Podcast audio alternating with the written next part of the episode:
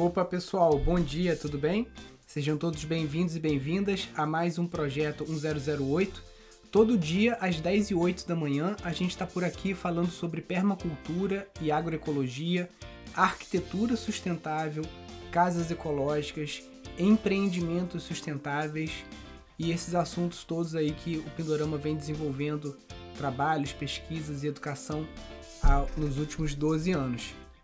Seja bem-vindo aí, bom dia Cris, bom dia Ney, Mônica, Alex, Marco, Sandro,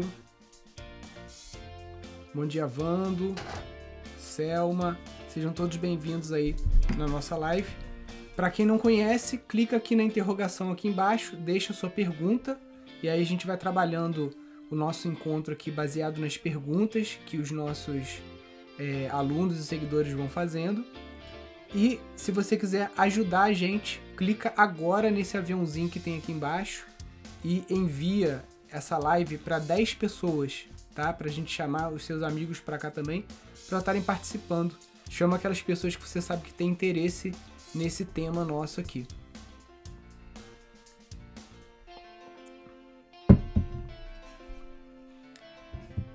Estamos aquecendo as turbinas aí para o evento desse mês que vai ser sensacional. Vão ser sete dias consecutivos com aulas de manhã e à noite sobre casas ecológicas, construção, bioconstrução, arquitetura. Vamos estar falando aí com vários arquitetos, bioconstrutores. Vai ser bem interessante. Bom dia, Flávia. Bom dia, Paulo. Bom dia, Ana. Bom dia, Túlio, Marcelo.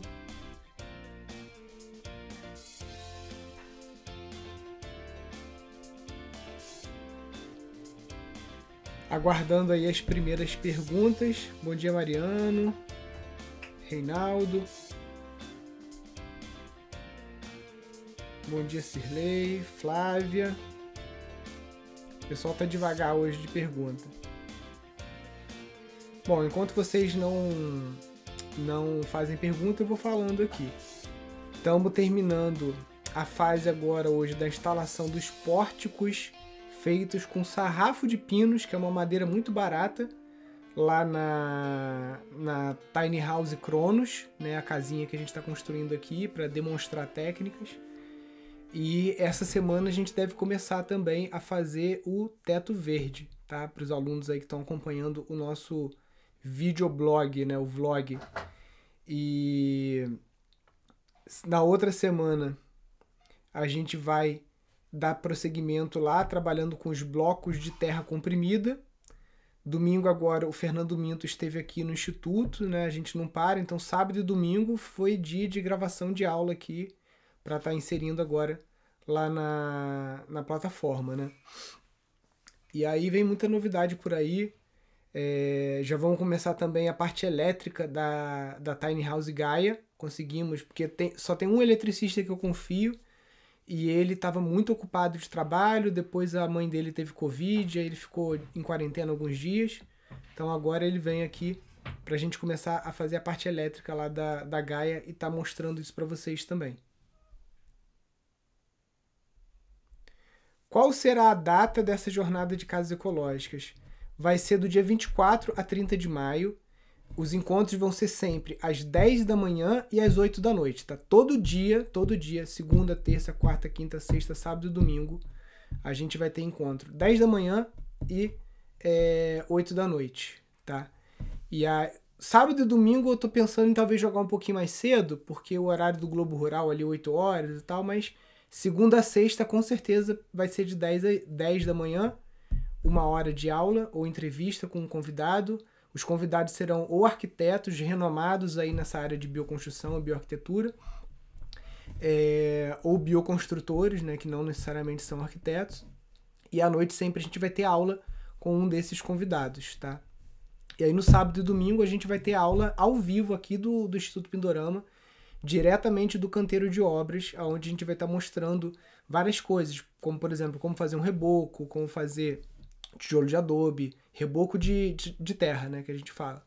É, taipa de pilão, hiperadobe. Então a gente vai estar tá mostrando na prática, lógico, são coisas pequenas, né? A gente não vai levantar uma casa em duas horas de aula, mas pelo menos para vocês terem uma ideia melhor do que só através de fotos e coisas assim, né?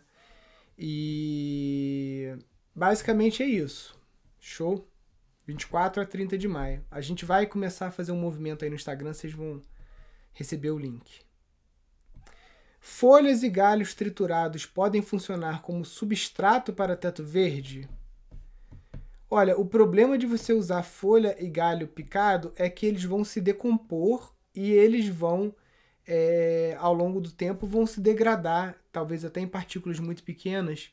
Você tem que prever um sistema de drenagem eficiente, porque é, essas partículas grandes de madeira, de folhas e tal, elas vão se degradando através de uma compostagem, né, que vai acabar acontecendo aí no teto, talvez de uma forma mais desacelerada, porque não está dentro de um ambiente mais favorável para a compostagem acontecer, mas um dado momento vai acontecer. É, só, eu só não usaria coisas que degradam muito rápido. Por exemplo, um dos tetos verdes que a gente fez aqui, a gente ficou. Quem, quem me acompanha mais tempo, né? Eu já estou há, há, pelo menos 12 anos aqui nas redes sociais com o trabalho do Pindorama. E o pessoal sabe que eu sou muito adepto de uma alimentação mais natural. Então aqui em casa, coco verde é um item assim que geralmente não falta. E eu fui acumulando é, mais ou menos o devia ter mais ou menos uns 400 a 500 cocos verdes se, é, que eu fui cortando no meio, né? Todo dia abria um ou dois cocos, cortava no meio e aí deixava aquilo meio que compostando. Só que a minha picadeira não dá conta desse coco compostado ainda, porque o coco é muito duro. Existe uma picadeira própria para coco verde, só que ela custa 4 mil reais. Na época custava 4 mil reais. E a picadeira que a gente tinha era menos potente. Então a gente deixava esse coco compostando um ano, depois botava dentro de sacos e dava marretadas e pauladas nele para ele meio que desfazer mais, né? E aí a gente passava na picadeira. Então essa fibra de coco a gente identificou como um material excelente para o teto verde porque ela demora para se degradar serve como um chachim ou um substrato muito bom para aderência do da trapoeraba, que é a planta que a gente mais usa aqui. Hoje eu estou até com o marceneiro aqui que a gente está refazendo o escritório. Pode notar até que o bambu não está aqui atrás. Eu vou refazer aqui e vou colocar o bambu, vou botar uma trapoeraba pendurada aqui também viva. Estou querendo uma, mais uma planta aqui dentro. Que aí toda vez que eu falar da trapoeraba é só apontar para trás, igual eu aponto pro, pro bambu quando o pessoal pergunta, né? Então, galhos secos e folhas secas, a única pessoa que eu conheço que usou esse procedimento foi o Heraldo, da Ecovila El Nagual. Ele tinha um telhado meio que de brasilite, aí ele esticou um bidim por cima desse telhado e já aonde esse telhado estava já acumulava mesmo folhas por ali e a trapoeraba pegou. Outra experiência que a gente tem aqui, a gente tem um galpão que a gente construiu com os alunos aqui para guardar lenha para fogueira e para o fogão a lenha. E a gente fez esse galpão com aquele telhado de zinco, que ele é meio assim, né? Ele tem uma canaleta grande, quadrada. E esse, esse, esse galpão de lenha ele foi construído embaixo de várias árvores, então foi acumulando folha seca dentro dessas valas. E por coincidência ali perto tinha a trapoeraba. Então a trapoeraba ela meio que subiu é, nesse telhado e ela conseguiu enraizar nessa cama de folhas secas, tá? Então, ali no caso, um telhado verde super rústico, né? Não tem nenhum cuidado, é só um galpão de lenha, mas tá lá. Eu vou ver se mais tarde eu vou lá em cima, bato foto e mostro para vocês. Shiitake em toras ou blocos, vantagens e desvantagens de cada um deles. Obrigado. Marcelo, ótimo tema, tá? Vamos falar um pouquinho sobre isso. É, quando a gente começou a produzir shiitake aqui em Friburgo, há mais ou menos 10 anos atrás, é, o cenário era um pouco diferente com relação aos blocos. Os blocos eles precisavam ser buscados em São Paulo. Então, é, na época custava R$ 2,50 cada bloco, tá? E aí, esse valor quase que dobrava ou triplicava por conta do frete, tá? E aí já começava a ficar inviável. Hoje, aqui em Friburgo, a gente tem produtores de blocos, tá? Porque o, a gente mesmo ajudou um pesquisador a submeter um projeto para a FAPERJ e ele foi contemplado com valor em dinheiro para comprar um autoclave. Para quem não conhece um autoclave, ele parece uma parece um cofre, né? Ele é grandão assim, todo de aço, tem uma porta tipo daquelas de cofre que você fecha. Basicamente ele é uma panela de pressão gigante, aonde você pode esterilizar ou pasteurizar o substrato do shiitake. E aí você consegue ter um substrato livre de fungos e contaminantes para que você consiga contaminar ele com o fungo que você quer, que no caso é o micélio do shiitake, cogumelo shiitake. É um processo que demanda um investimento alto. Isso há, há seis ou sete anos atrás a gente pagou 40 mil reais nesse autoclave e é um autoclave de pequeno porte. Não dava para fazer mais do que acho que 30 ou 40 blocos por vez, tá? É, gasta bastante energia, tá? E você fica dependente de insumos para produzir os blocos. O que são esses insumos? Geralmente são farelos de grãos provenientes do monocultivo. Então você usa farelo de arroz, farelo de trigo, farelo de milho, farelo de soja, porque você precisa fornecer nutrientes para o cogumelo shiitake se desenvolver. E boa parte desses componentes do bloco de shiitake, que são provenientes de monocultivo, eu não preciso falar que eles são é, banhados com pesticidas e agroquímicos, muitas vezes residuais e que podem ser nocivos para a saúde. Então, o bloco de shiitake, você nunca vai conseguir um cogumelo shiitake orgânico, a não ser que ele seja feito com farelos orgânicos, tá? E aí vamos ver o outro lado, vantagens e desvantagens do... É, é, falei das características e desvantagens. Agora, qual a principal vantagem do bloco? Se você está em São Paulo, do lado de um produtor de bloco, que você consegue ir lá com uma caminhonete buscar lá é, 50, 60 blocos, 100 blocos, em duas semanas você está colhendo shiitake, tá?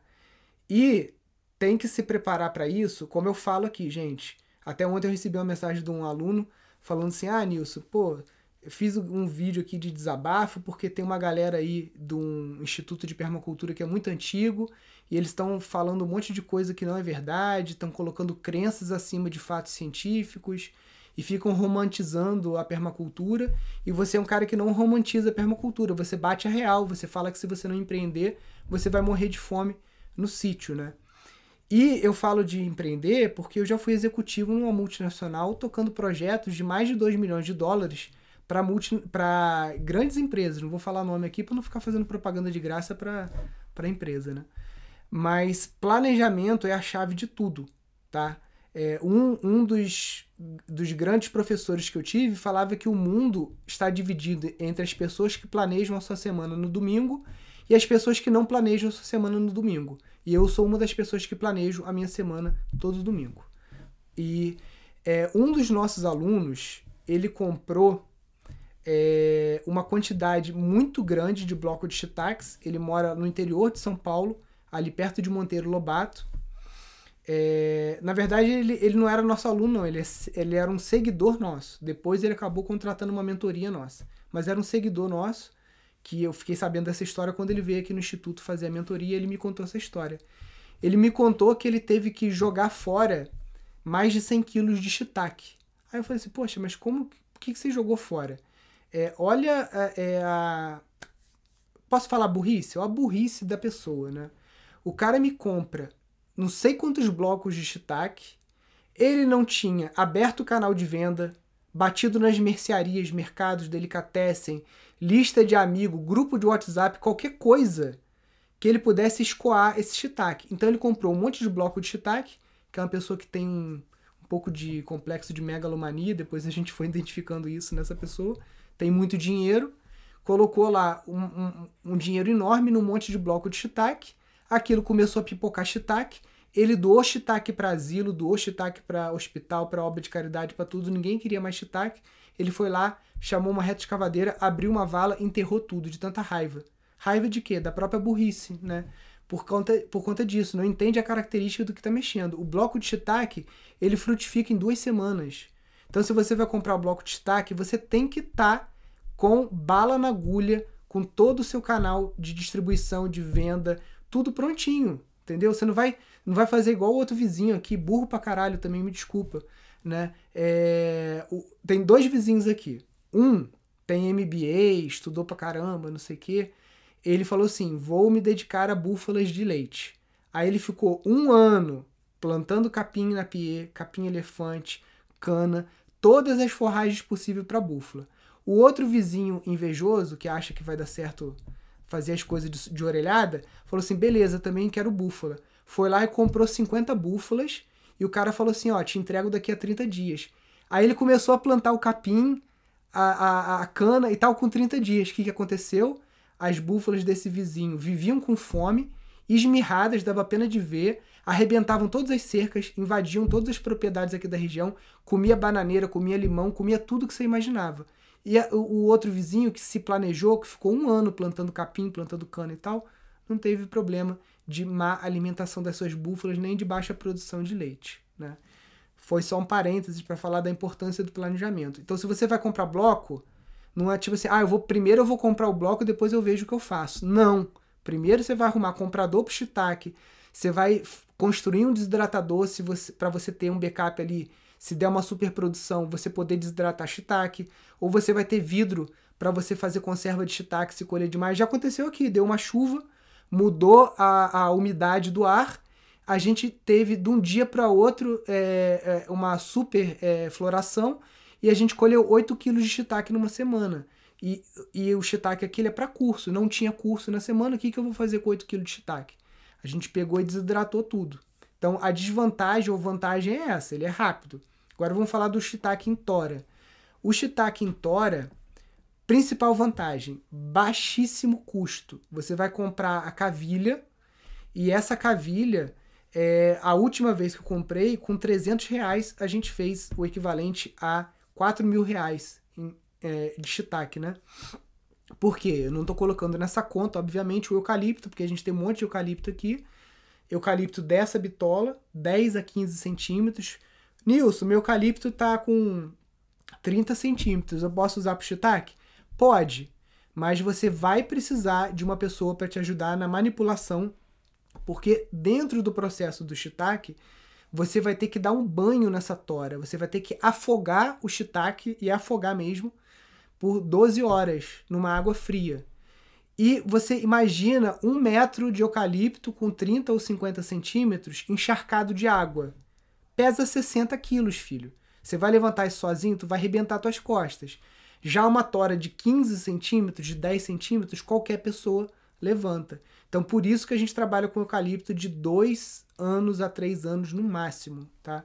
Então, a principal vantagem do eucalipto em tora é baixo custo, fácil de produzir, porque para você produzir bloco, você vai precisar de farelo, vai precisar de autoclave, vai precisar de energia elétrica, de um monte de coisa. O shiitake em tora, você vai precisar de eucalipto, cavilha, uma furadeira e uma broca entendeu? Em três pessoas, é, em um a dois dias, você consegue, dependendo do ritmo, inocular 100 toras de shiitake. Nilson, mas só tem vantagem o eucalipto em tora? Qual a desvantagem? A desvantagem é que vai levar de 12 a 14 meses para você fazer a sua primeira colheita. Então, aqui na época que a gente realmente estava com foco no shiitake, uma vez a cada dois meses a gente inoculava 100 toras de shiitake. Então, em seis meses, a gente estava com 600 histórias de shiitake e depois disso, passado um ano, a gente estava colhendo shiitake quase que todo mês, né? Porque a partir do momento que passou os 12 a 14 meses, que a tora de shiitake demonstrou que está dominada pelo micélio e ela solta alguns cogumelos espontâneos, você sabe que aquela tora está pronta para você quebrar a dormência. E aí você colhe o shiitake quando você quer, por exemplo, ah, agora chegou no inverno, o pessoal curte muito uma sopa de inhame com um shiitake ou não sei o que. Você vai lá, você vai afogar a tora, vai quebrar a dormência da tora e você vai colher o quanto você quiser. Então o shiitake em tora você consegue se programar mais porque você ele é mais difícil de, de, de nascer assim espontaneamente. Só quando acontece foi uma duas vezes aqui isso, tipo assim, o tempo estava muito seco, aí deu uma chuva, mudou a umidade e tal, e aí dá uma, uma superbrotação uma superfloração espontânea, tá? Mas para mim a principal vantagem é essa. Agora, dá para fazer em tudo quanto é lugar? Não. O shiitake, por que, que eu falo tanto de shiitake? Porque eu estou em Nova Friburgo, mil metros de altitude. O shiitake é um cogumelo de clima temperado. Ele não gosta de temperaturas acima de 25 graus. Ah, Nilson, você só sabe cultivar shiitake? Só sei cultivar shiitake. Não sei Paris, shimeji, É, nenhum outro cogumelo eu estudei, porque a maioria deles precisa de procedimentos menos rústicos, precisa de climatização, precisa de estufa, e o meu papel como permacultor é fazer a, a lei do mínimo esforço. Então, o shiitake, se eu faço as centórias, esqueço ele lá no mato, e daqui a um ano ele me dá comida, eu não vou esquentar a cabeça de aprender a cultivar outro cogumelo que eu vou ter que ficar cuidando dele de babá ali toda semana, entendeu? Então eu vou no mínimo esforço, porque eu cuido de muita coisa aqui dentro do sítio. Então eu vou em cima daquilo que exige um menor trabalho e que me dá o maior rendimento, né? Essa é uma das práticas da permacultura. Conseguimos usar o biogás para aquecimento de água com aquecedor a gás? Como? Na, não sei se é Natália. É, esses aquecedores de passagem, tipo da Lorenzetti e tudo mais, eles não são muito preparados pro biogás, tá? Então o que, que acontece? Se você utilizar um aquecedor desse de passagem, você vai ter que fazer um filtro na linha, e esse filtro pode parecer uma coisa complicada, mas basicamente é um cano de rosca que você vai encher de bombril ou de palha de aço, e o gás, como ele é rico em enxofre, ele vai corroer o bombril ao invés de corroer o encanamento do seu aquecedor de passagem. Outra característica do biogás, além dele ser corrosivo para alguns tipos de metal, é que ele é 30% menos calorífico do que o GLP ou do que o, o GN.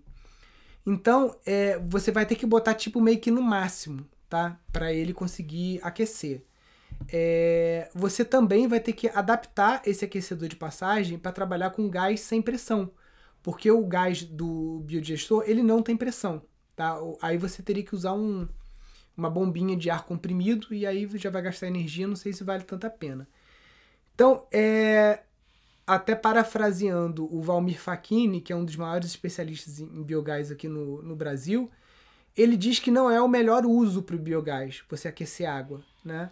Para aquecer água, a gente tem o sol, a gente tem sistemas de baixo custo, né, de baixa, média e alta eficiência para aquecimento de água.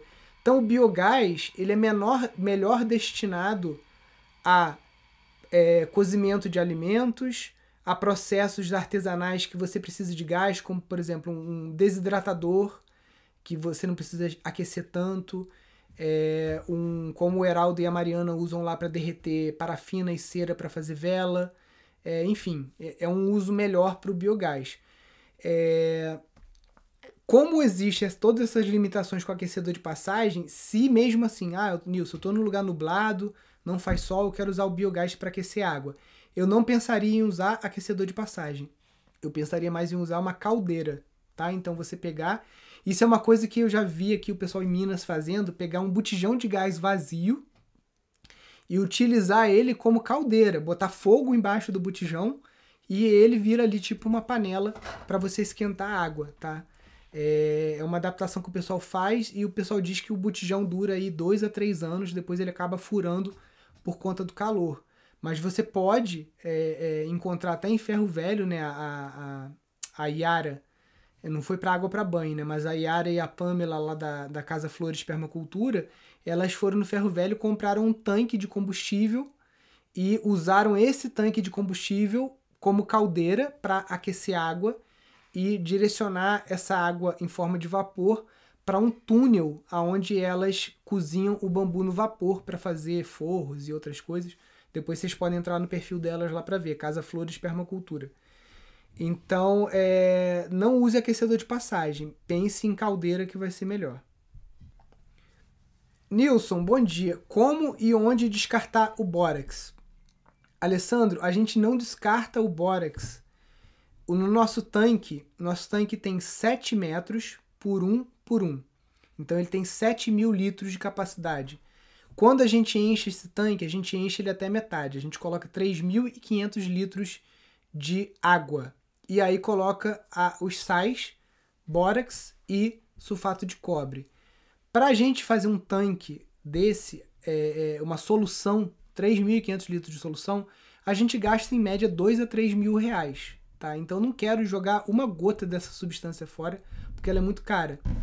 Então eu coloco 20 varas de bambu gigante, diâmetro médio de 20 centímetros, Então, imagina que eu tenho um nível no tanque, eu tô lá com 50 centímetros de lâmina d'água. Coloquei o bambu gigante. Esse bambu gigante ele vai chupar essa solução para dentro do bambu. Quando eu tirar esses 20 bambus, eu não tenho 50 centímetros, eu tenho 40. E assim, sucessivas vezes, vai chegar até o ponto que eu tenho um palmo de lâmina d'água, que é o suficiente para eu colocar o bambu gigante. Aí aquela lâmina d'água baixa para 10 centímetros. Eu vou agora tratar bambu mais fino. E aí eu tô com uma lâmina d'água de 5 centímetros. Aí eu vou tratar bambu laminado. O bambu laminado, ele é como uma esponja, ele tá sem casca. Deixa eu mostrar uma peça diferente aqui, ó. Isso aqui é uma luminária de pendurar, feita com bambu laminado. Então, o bambu laminado, como ele tá descascado, ele funciona como uma esponja. Então, aquela lâmina d'água de 5 centímetros, no final, vai baixar para 1 centímetro entendeu? E aí você vai tratando o, o você vai usando o bambu laminado para secar o tanque, tá? É, se por acaso você precisar de qualquer forma descartar esse material, lembre-se o seguinte: o bórax é um nutriente vegetal que é demandado pelas plantas e que muitos solos precisam de bórax e muitas pragas ou doenças acontecem nas plantas por falta desse micronutriente. Então, se você previamente fizer uma análise de solo do teu sítio e descobrir que você tem talhões na sua, na sua, no seu sítio onde você tem deficiência de boro, você pode simplesmente descartar essa solução pulverizada é, nas plantas ou no próprio solo, tá? Lógico que na diluição é, na diluição é, recomendada por um agrônomo. Alex, é possível vendermos a sua consultoria ou assessoria? Qual o valor? Alex, como eu já falei aqui algumas vezes, é, hoje eu e aqui o, o Instituto Pindorama, a gente só dá mentoria para as estações sementes. que são estações sementes?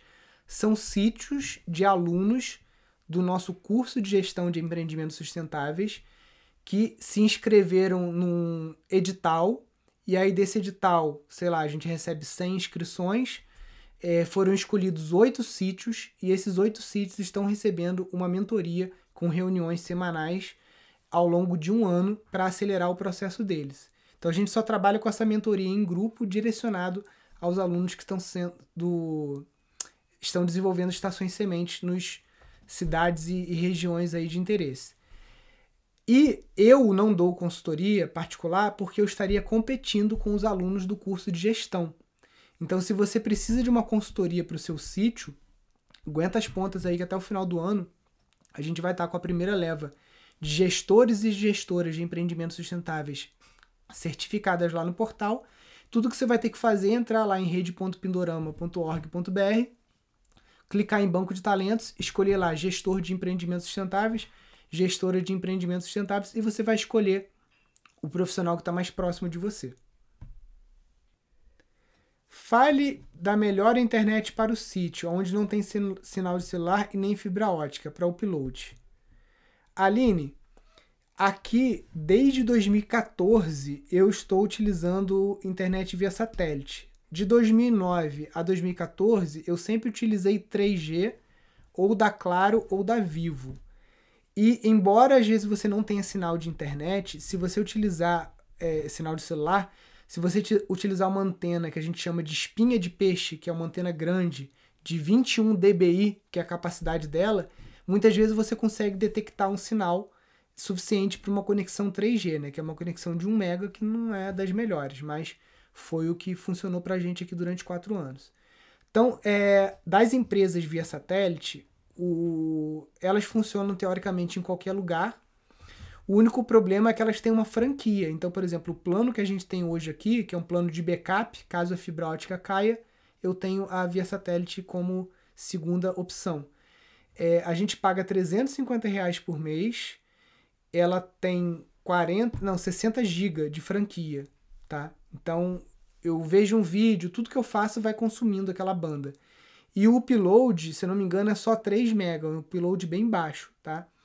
Mas para quem trabalha com isso, a gente tem que entender que na pandemia aconteceu um processo de aceleração de algumas coisas que já iriam é, acontecer talvez mais devagar. Uma delas é a regulamentação do teletrabalho, do home office, e até mesmo das, das empresas incentivarem as pessoas a trabalhar de casa. E a outra é o comércio eletrônico. Né? E essas duas coisas têm total a ver com o nosso papo aqui. Tá? Trabalhar em casa tem a ver com aquela pessoa, às vezes, que não conseguia morar no sítio, e hoje, se ela conseguir botar uma internet boa no sítio, ela consegue trabalhar de casa, porque ela é uma advogada, é um profissional liberal, trabalha por uma empresa que está dando essa opção. Então, você pagar 350 por mês numa internet é o que você gastava de gasolina para você ir para o trabalho, é o que você gastava morando na cidade, enfim. Então, é, muitos alunos nossos hoje trabalham de casa pela internet e tem que morrer nessa grana aí do via satélite, mas fazem isso com muito gosto, assim como eu faço, porque eu, em vez de eu, de eu ir lá para o estúdio todo dia, lá no centro da cidade, para gravar, eu faço aqui de casa.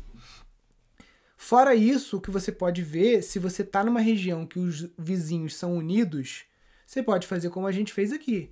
A gente viu que tinha a caixinha da internet lá no asfalto a 6 km. A gente foi na empresa, perguntou quanto que custava, juntou os vizinhos. A gente pagou o lançamento, que eles chamam, né? Lançamento dessa fibra até aqui e dividiu para os vizinhos. Deu um investimento em torno de 3 a 5 mil reais para cada um. Só que aí é uma internet que você paga 99 reais por mês e, e velocidade, tudo muito melhor, né? Então é uma segunda opção também. E a terceira opção, para quem não usa muito vídeo ou não, não gasta tanto, o 3G, 4G também funciona muito bem. Basta você comprar no Mercado Livre um kit de internet rural, que já vem com essa antena espinha de peixe, vem com uma caixinha chamada Vivo Box ou um roteador 4G que você vai botar o chip ali e dali você sai um sinal para você é, utilizar. Pessoal que tem dificuldade de acessar o, o curso, esse, essa live aqui ela é uma live para tirar dúvidas sobre conteúdo. Ela não é uma live para auxílio de acesso. O auxílio ao acesso você consegue lá no nosso site, pindorama.org.br, no cantinho, tem uma bolinha verde com um balãozinho. Sempre tem alguém do suporte ali, ou através do e-mail, ou através do WhatsApp e do Telegram, tá bom? Essa live aqui não é para esse tipo de suporte. Eu sou youtuber e nenhuma por aqui parece ser o suficiente. É, quando eu tava só na via satélite, todas as minhas transmissões pelo YouTube, elas, quando era ao vivo, elas ficavam pixeladas, né? Ficava assim com a imagem meio borrada, de baixa qualidade. Então, o ideal é você. É, a via satélite vai funcionar para você. Se você trabalha com vídeos gravados do YouTube, você bota para subir de madrugada porque inclusive essa essa a HughesNet ela tem um bônus que é de acho que de 7 da noite a 7 da manhã, ou 8 da noite a 8 da manhã, a partir de meia-noite. Eles têm uns planos lá, você pode utilizar o período da noite para você estar tá fazendo upload de vídeo e tá utilizando essa outra franquia sua, tá? Opa, aqui o Ednei. Como você resolveu o seu banheiro na casa de pau a pique? Obrigado. Olha, geralmente o que o pessoal faz em casa de terra para o banheiro e cozinha tem várias opções. Um é apelar para alvenaria normal e você sabe que a área molhada da casa você vai fazer de alvenaria. E aí vem outra vez o planejamento, que é uma coisa que o Johan sempre fala do Koban, que é cozinha banheiro. Que quando você, quando você planeja a casa dessa forma, você vai ter uma parede hidráulica só. A mesma parede que atende a cozinha atende o banheiro, com isso você economiza encanamento, quebra-quebra, um monte de coisa. Então, a primeira opção, mais fácil, mais prática e tudo mais, é você utilizar alvenaria. Segunda opção é o tijolo de solo cimento, porque ele, apesar de não aguentar água, quando você impermeabiliza ele com a, a resina hidronorte, ele aguenta.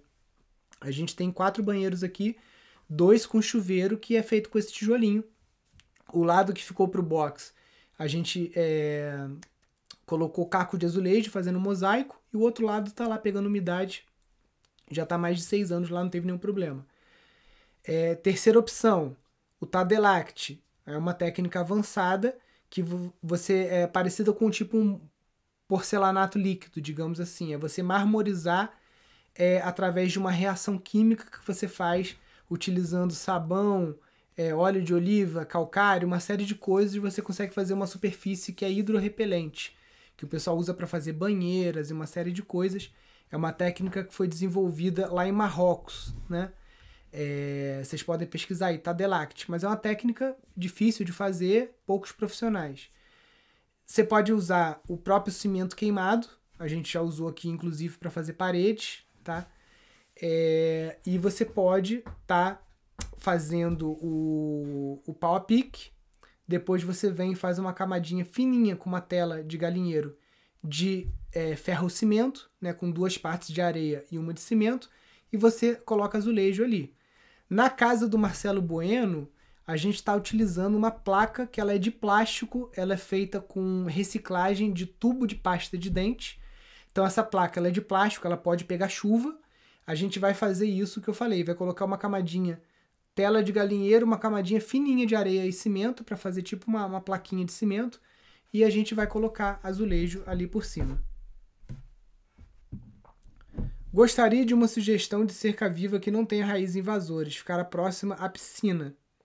É, nesse caso, Maria, o bambu não é uma opção, né? Pelo menos o bambu entorcerante, o alastrante menos ainda, porque o bambu tem essa característica dos rizomas serem tão fortes que eles conseguem romper concreto, tá? Eu já vi romper quadra de tênis, já vi romper canil, tudo quanto é coisa que você imaginar. Então o bambu, pelo menos esses mais agressivos, não são uma opção, né? Você pode tá utilizando uma que eu gosto muito, que é a tumberja, que é uma flor roxa, trepadeira, então ela precisa de uma estrutura, você, ela não vai se portar por si só, né? Você vai precisar investir numa cerca ou de arame ou de madeira, alguma coisa assim que dê estrutura para ela se apoiar, tá? Então você pode utilizar espécies trepadeiras, é, ou você pode utilizar talvez algumas espécies exóticas, né? Aqui a gente tem algumas coníferas e tal que fazem essa cerca né, com tuia, com pinheiros, coisas assim. Nilson, você pode passar o contato de como fazer mandala para horta orgânica? Então, tem uma cartilha que é do PAIS, do Banco do Brasil do Sebrae, P-A-I-S. Você pode estar utilizando essa cartilha aí como base para você estar fazendo o, a sua horta mandala. Nilson, como eu faço para melhorar a segurança no sítio? Investir em câmeras? João, você pode, esse tema de segurança, eu até gravei um vídeo para entrar no YouTube, o pessoal tá, tá editando, né? Onde eu falo de diversas formas de você estar tá fazendo isso, né? Primeira forma é você, como eu falei, você usar o seu sítio como uma estação de permacultura e promover educação e o bem para a comunidade do seu entorno. Então, se você é, cultiva sementes, se você dá sementes para os seus vizinhos, se você ensina práticas para eles de biofertilizante, de produção, é, coisas que sejam úteis para o dia a dia deles, com certeza esses vizinhos vão ficar de olho e vão ajudar na proteção do seu sítio quando você estiver viajando, alguma coisa assim, tá? Esse é o primeiro ponto, você não ser aquele vizinho chato que todo mundo odeia. Segundo, câmeras. Eu tenho aqui no sítio. Hoje em dia esses sistemas são muito baratos. Existem câmeras da Intelbras que funcionam pela Wi-Fi, então se você tem uma internet boa, é, você não precisa nem chamar instalador, porque a câmera já tem um aplicativo e você vê pelo celular. A gente saiu de férias agora semana passada e lá de onde a gente estava eu conseguia ver todas as câmeras daqui no celular, tá? Terceiro ponto que o pessoal usa muito: cachorro. Não gosto, não tenho. Por quê? Cachorro fica maluco. Quantas histórias vocês já ouviram do cachorro não reconhecer o dono, um Doberman, um, um Rottweiler, um não sei o quê, e matou o dono, matou a criança do dono. Tem um grande professor, um dos maiores professores de agroecologia do Brasil, a esposa dele foi morta pelos cachorros dele, recentemente. Tem coisa de dois anos, ela foi dar comida para os cachorros, os cachorros esquartejaram ela todinha. Então, o cachorro também caça, os animais afasta a fauna, é, se morde cobra te dá um trabalho, se ouriço. Então, cachorro para mim é uma opção descartada. Não tenho, nunca quero ter. E os bichos, se minha filha pedir, eu falo, se, a, a gente aqui tem passarinho, tem esquilo, tem os bichos da natureza. A gente não vai ficar domesticando cachorro aqui porque ele não é do nosso, do nosso ecossistema. Então não gosto de cachorro, tá? É... Mas é uma opção, tá? Não estou falando que você não deva ter. Você pode ter. Outra coisa, cerca elétrica, dependendo da situação, você pode ter. E em último caso, não estou falando do último caso porque é a última opção, mas que é você ter uma arma, né? É, o produtor rural, se ele for na Polícia Federal, por você morar em local ermo, que você não tem acesso ao serviço policial, você consegue, se você não tiver antecedentes criminais, se você passar no psicotécnico, hoje em dia é um processo muito menos burocrático, você consegue comprar uma arma de fogo né, para você é, resguardar a sua propriedade, sua família. É lógico, você tem uma arma, é uma responsabilidade, ela tem que ficar guardada longe do acesso de crianças, você tem que saber usar.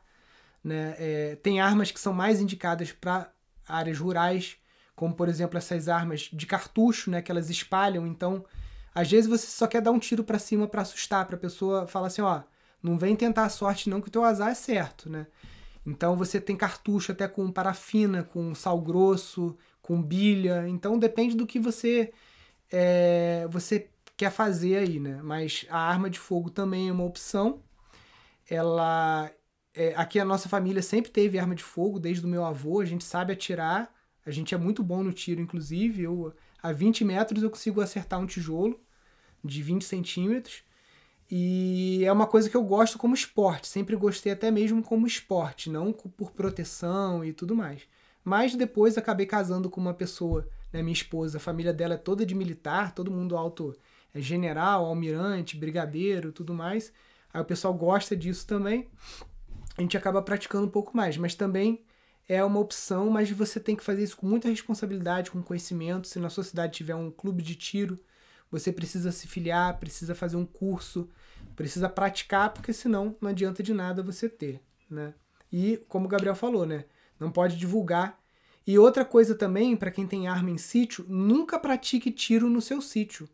Porque se você ficar praticando tiro no seu sítio, as pessoas vão saber que você tem arma em casa e vão se aproveitar de algum momento que você sair para invadir a sua casa e roubar essa arma, né? A gente tem armas que custam 15 mil. É, Aí fazendo parênteses, né? Ah, é arma para qualquer, qualquer pessoa, qualquer chefe de família consegue ter uma arma. Depende, tem arma que custa 15 mil reais, preço de um carro. Quem que consegue comprar uma arma de 15 mil reais, né? Um chefe de família, pai de família, né?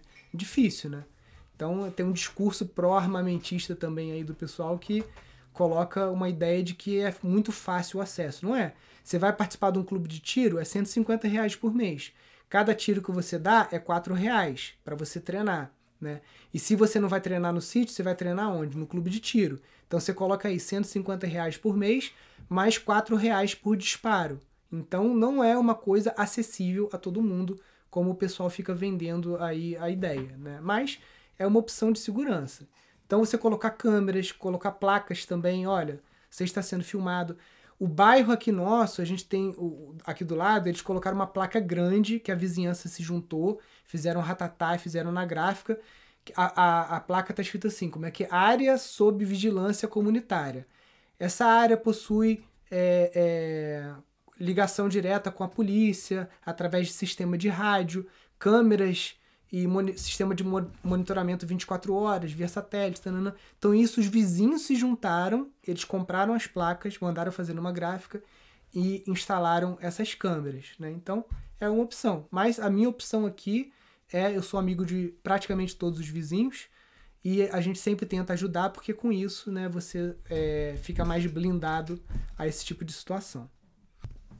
A Edna, Nilson, o terreno que estou comprando é um terreno de mil metros quadrados e tem cupim e formigueiro.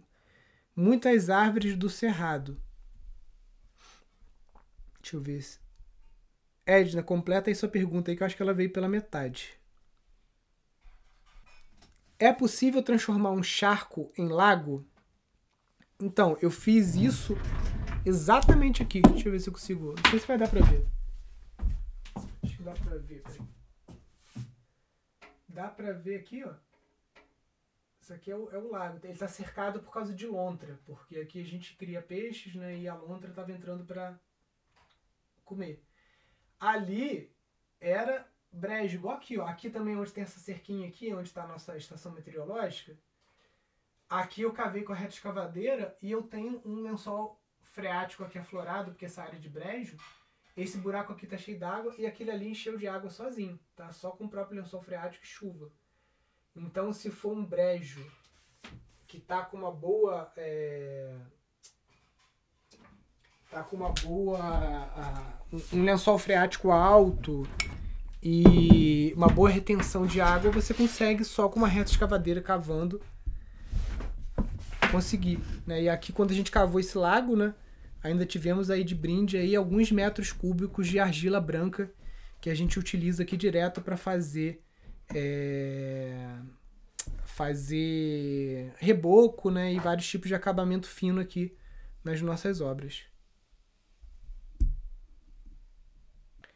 Estou curtindo esterco de aves, galinhas e alguns patos. Esse esterco precisa revir e umedecer? Olha, geralmente essa cama de aves a gente mistura com palha seca e não utilize, por exemplo, uma roçada de braquiária que tem semente ou qualquer tipo de, caminho, de capim que tenha semente, porque você pode praguejar o seu a sua cama, tá? Esse esterco curtido. Então, se você for usar alguma coisa, como eu falei, serragem de madeira não tratada ou você está utilizando algum tipo de capim sem semente picado, tá? É, tudo, sempre que você revolver e, e, e umedecer um pouco, assim, só com a mão mesmo, você vai acelerar esse processo, tá? É, eu não faço isso, eu só no máximo revolvo, não chego a umedecer. Fiquei em dúvida sobre a reutilização de histórias após a colheita do shiitake. Como fazer? Gabriel, esqueci de falar desse ponto também, que é uma das vantagens do cultivo em tora. A primeira colheita do cogumelo shiitake, você tem uma tora de um metro. Geralmente, essa tora vai produzir, na primeira frutificação, cerca de um quilo de cogumelos, tá? Daqui a dois, três meses, você pode pegar essa mesma tora, afogar ela, dar o choque mecânico, induzir uma nova frutificação e ela vai produzir, em média, 400 gramas, 300, 400 gramas. Daqui dois, três meses você pode repetir isso de novo pela terceira e última vez para você colher aí mais 200, 300 gramas. Eu já fiz isso 5, 6 vezes. Ela continua dando, tá? Só que dá muito pouco. Então, se você está numa área pequena em que você não tem como ficar armazenando tora velha, tora que vai te dar 100 gramas de shiitake, o que eu faço aqui, por exemplo, agora a gente é, tá refazendo uns canteiros aqui só de tempero, de, de coisa assim. Essa não é a nossa porta principal.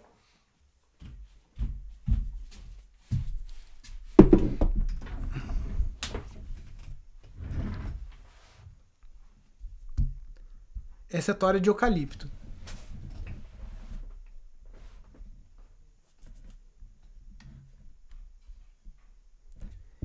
É um problema terreno com cupinzeiro e formiga? Dá para utilizar?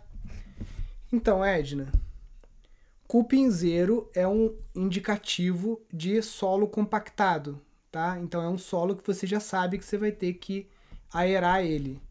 Formiga é indicativo de desequilíbrio ambiental. Agora, é, achar um sítio que não tem nem cupim nem formiga aqui no Brasil, né, em área urbana e tudo mais, é muito difícil, porque a área urbana ou periurbana, ela é um desequilíbrio ambiental, né? Não é mais uma mata.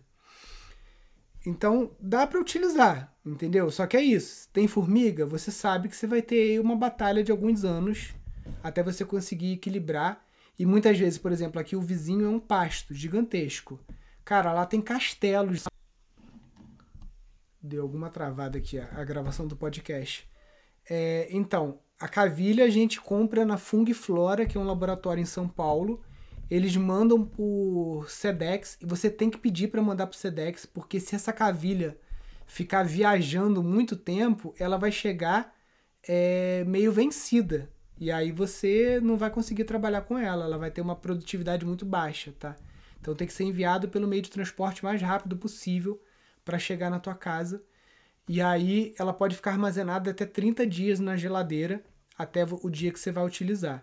E lembrando também que a tora de eucalipto, quando você corta ela e você pretende inocular ela com a cavilha, o eucalipto tem que estar cortado a no máximo três dias. Ele tem que estar com a seiva circulante.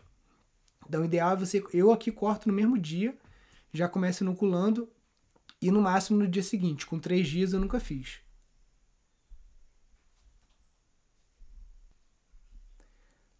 Tumbergia só existe da espécie trepa, trepadeira? É, acho que a Tumbergia é só trepadeira.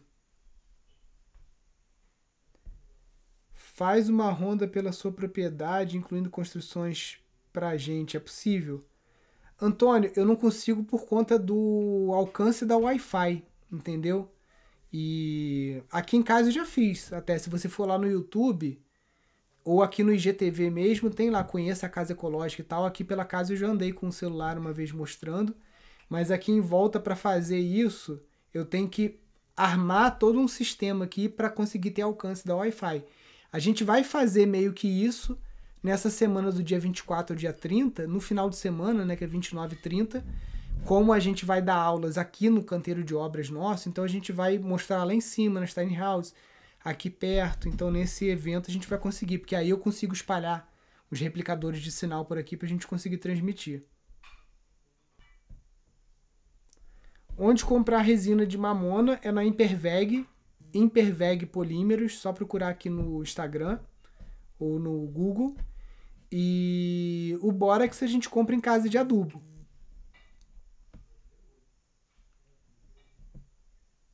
Ah, é, no canal do Chico Abelha também tem um, um, um tourzinho por lá, bem lembrado.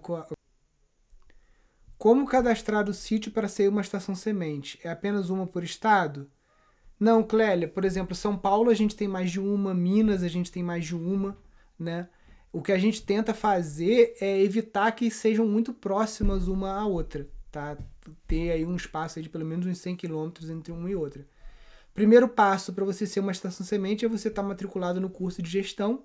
Segundo é no final do ano, é sempre no final do ano, a gente faz um edital, aí você a gente manda o link só para os alunos de um formulário, você preenche esse formulário e aí se você ficar entre as finalistas, você vai ser entrevistada, né, por telefone. E aí depois disso você recebe a, a notícia se você foi ou não selecionada.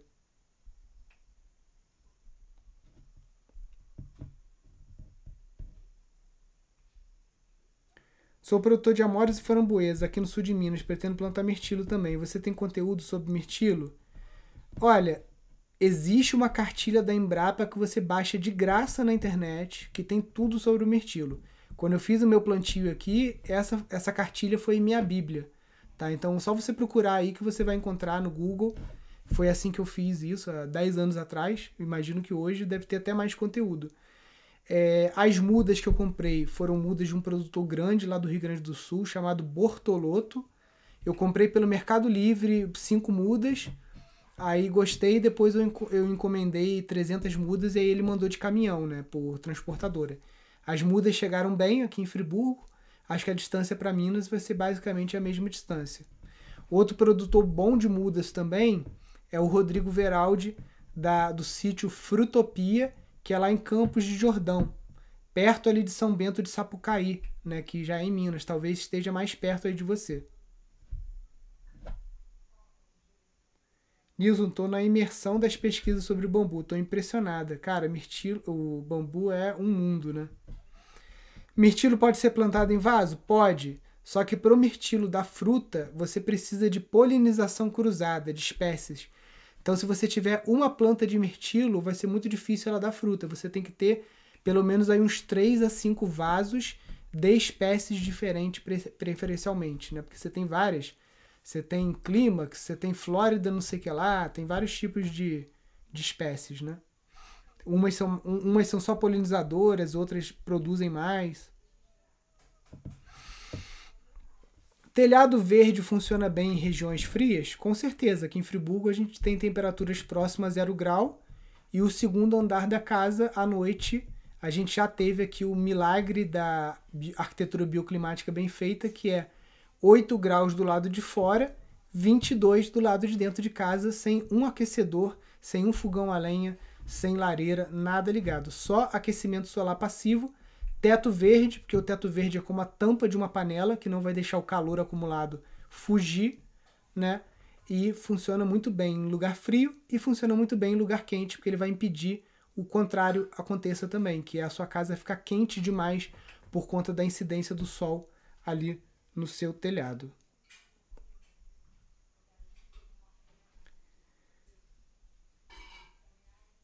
Bom dia. Mercado Livre vende essas cavilhas? Acho que não. Mas é, cara, é a coisa mais fácil do mundo. Você vai digitar Fung e Flora no Google, você vai achar lá o site, tem até o WhatsApp deles lá, você entra, fala com a Fang e ela vai te passar, você fala qual é a sua região, altitude, tudo, ela vai te mandar uma linhagem de shiitake adequada para o seu clima, porque não é qualquer shiitake em qualquer lugar. Né? Ela é uma especialista, você vai falar, eu estou na região tal, altitude tal, não sei o que, ela vai te mandar o shiitake mais adequado para a tua região. Show, pessoal? vou encerrando por aqui porque a gente ainda tem muito trabalho aqui no, no estúdio aqui para montar e desmontar móvel. Amanhã estamos aqui de volta. Os alunos do curso de gestão que ganharam a mentoria para participar do edital, onde a gente vai estar tá premiando quatro empreendedores rurais com prêmios de até 10 mil reais. É, a mentoria vai ser hoje à noite, conforme a gente mandou o convite lá no, no e-mail. Só quem vai participar dessa mentoria é quem comprou o curso no primeiro dia, tá? Então, se você não recebeu o e-mail, foi mal. Na próxima vez, fique esperto. E é, amanhã, quinta-feira, é o dia do nosso encontro também às 18 horas, lá no YouTube, aberto para todo mundo, aonde a gente dá uma consultoria sobre sítios para um dos nossos alunos. Tenho certeza que vocês vão gostar aí desse nosso próximo encontro. E amanhã, 10 e 8, estamos aqui de volta. Falou, pessoal. Fiquem com Deus. Até amanhã. Um grande abraço. Valeu. Tchau, tchau.